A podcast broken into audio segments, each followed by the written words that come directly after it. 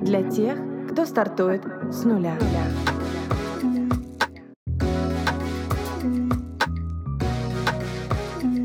С нуля.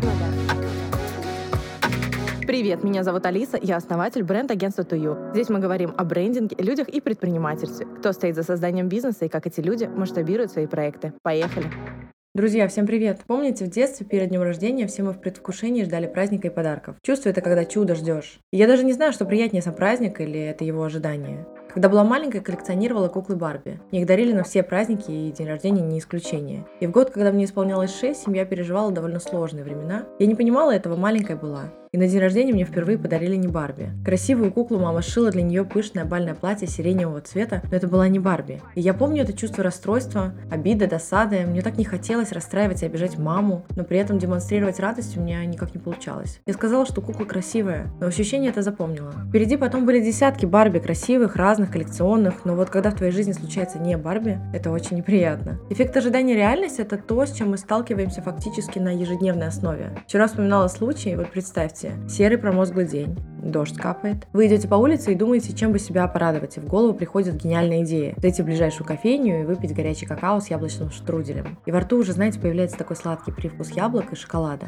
И вы представили уже все это так ярко. Теплое помещение, мягкий свет, уют. И вот вы добредаете до кофейни. Садитесь, ждете официанта, он долго не подходит, потом у вас принимают заказ с недовольным лицом. Сначала приносят штрудель, какао никак не принесут, штрудель остыл, мороженое растаяло, какао принесли невкусный. Знаете, такой с ворсинками. Ты сидишь и думаешь, да блин. Думаешь ты, конечно, матом, но у меня подкаст без него. Ну вы поняли. Такой сервис я в работе называю шовным. Каждое соприкосновение прям вот ты чувствуешь стыки на пути. Оправдывать ожидания клиентов в работе не просто нормально. Это обязанность. У меня случаются косяки, все мы люди, но по большей части я стараюсь следовать принципу обмена с превышением. Это когда ты отдаешь немного больше, чем то, за что человек заплатил. Например, мы прорабатываем идентику и в подарок можем отдать несколько вариантов макетов. Человек этого не ждет, мы не обязаны этого делать, но это оставляет такое приятное впечатление. Но это уже плюшки. А вот основная задача наша, это, во-первых, не дать клиентам строить розовых замков по поводу нашей работы. Я очень скрупулезно проговариваю, что мы можем, а чего нет. Считаю, что это важно, потому что разочарование ваших клиентов убивает вашу репутацию. Я объясняю каждый шаг, говорю о том, что на каком этапе, кто получит и как это будет выглядеть, чтобы весь процесс работы был максимально прозрачным. Чтобы в конечном итоге не получить, блин, а я думала, это как-то, ну, не так будет. А во-вторых, выполнить все то, что было обозначено в начале максимально бесшовно. Мой основной вид деятельности это формирование системы точек контакта.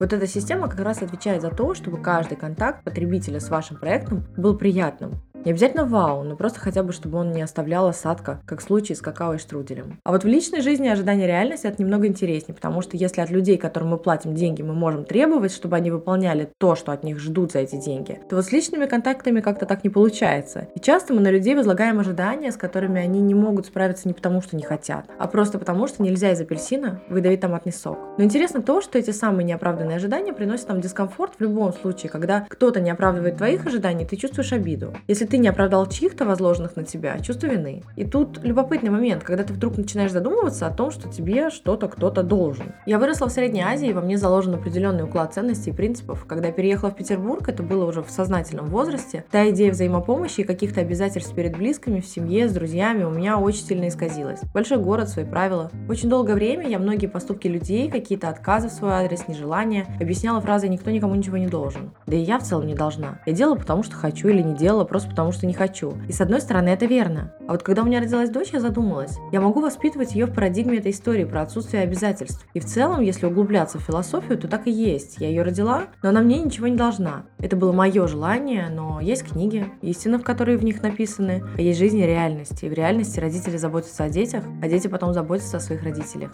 И эту мораль, ее нужно создавать. Для себя в первую очередь. Это своего рода свод правил, по которым вы живете. Но дети это дети, а что по отношениям с противоположным полом? Мы вступаем в отношения, дай бог, конечно, в осознанном возрасте, пониманием того, чего и как мы хотим. И партнеры ищем, которому откликаются наши ценности. Но важно понимать, что все мы люди разные, и у всех у нас разные принципы и ценности. И не совпадать это нормально, но важно приводить отношения к максимальному состоянию осознанности, где вы спокойно и свободно можете обсудить, договориться, как вам комфортно или нет. Я вот задумалась, мы все ищем себе партнеров, с которыми у нас будут совпадать ценности, с которыми мыслить будем идентично. А может мы должны совпадать не плюсами, а минусами? И чем раньше мы их друг другу будем показывать, тем лучше. Вы знали, что существует такой синдром, он так и называется синдром завышенных ожиданий. Это патология, при которой человек испытывает разочарование переживания, гнев, вырабатывает комплексы, если что-то пошло не по идеальному плану в его голове. знаете эту прекрасную женскую привычку, когда познакомилась с партнером и решила, что он вот как в кино. Он, простите, живой человек со своими загонами. Ты его идеализировала, а потом расстроилась, что он не соответствует. При наличии этого синдрома случаются резкие перепады настроения, непроходящая тревожность, гиперконцентрация на работе, проблемы с сердцем и расстройство сна из-за повышенного стресса, гиперконтроль. Когда ты чего-то ждешь, твое подсознание формирует конкретный результат событий и жизни, которая должна будет начаться. Это человеческая психология. Но самое страшное последствие завышенных ожиданий – это перманентный стресс. Если ты слишком требователен к другим, они не оправдывают того, чего ты ждешь, ты начинаешь смотреть на это как на предательство. В итоге лишаешься возможности получать удовольствие от жизни. Синдром завышенных ожиданий рано или поздно приводит к потерям. Я когда чуть постарше стала, я маме рассказала про куклу, на что она мне сказала, знаешь, никогда ничего не жди. И тогда у тебя будет возможность увидеть чудо. Завышенные ожидания не позволяют нам увидеть прекрасное в других вариантах развития событий. Потому что как узнать настоящее, если вы видите постоянно только хорошее? Ожидание не дает возможности вздохнуть полной грудью и расслабиться, осмотреться. Как шоры, которые обзор закрывают, только так и никак иначе. И снять их ты можешь только если повзрослеешь и объективно, открытыми глазами посмотришь на мир. Осознаешь, что эти ожидания только в твоей голове, они не принесут счастья. Примешь тот факт, что все твои поступки – это твой выбор, а то, что ты считаешь долгом людей перед тобой, их выбор, и их восприятие ваших отношений. Перестанешь сравнивать никого, ни себя с другими людьми, ни в целом людей между собой. И научишься наслаждаться. Жизнь полна удовольствия, если не смотреть на нее со списком обязательных требований. Такая история, друзья. Будьте счастливыми и будьте свободными. Ну и давайте делать полезное вместе, делиться информацией. Не то, чтобы я от вас этого жду, но мне будет приятно. Услышимся через неделю. Пока-пока.